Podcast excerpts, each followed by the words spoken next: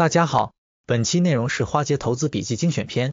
美联储决定降低流动性了，将直接出售其公司债券和 ETF，这表示缩减规模的第一步要开始了吗？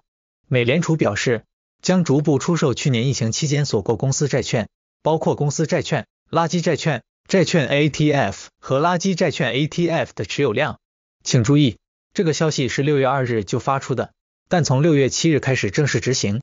从购债过程来看，美联储在去年春天和夏天收购了这些公司债券，踩过了许多红线。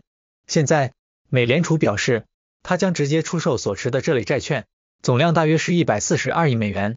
虽然在美联储七点九万亿美元的资产负债表上，这些债券的规模非常小，但最重要的是围绕它的所有炒作，市场解读为一次试水。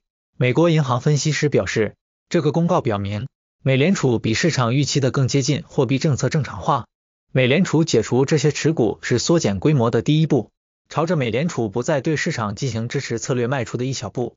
根据彭博社汇编的数据显示，二零二零年美国高等级公司债券销售总额超过一点九万亿美元，创下历史纪录，而垃圾级借款人筹集的资金高达四千四百三十亿美元，这些可不是一百四十二亿美金。如果信贷市场再次发生问题，美联储会不会再次介入？现在没有人知道。还有。是谁会作为美联储的接盘侠来买入这些垃圾债？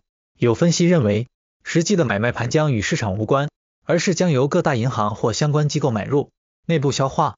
银行去年到现在赚取了非常多的利益，这次是该出点贡献了。这就是为什么市场并不特别担心的原因。但是对于银行本身有一定潜在的不利影响，或许会短期影响到股价。不过从规模来看，中长期无需担心。以上就是本期花街投资笔记精选篇的全部内容，感谢收听，欢迎订阅，第一时间了解重要消息，让我们下次再见。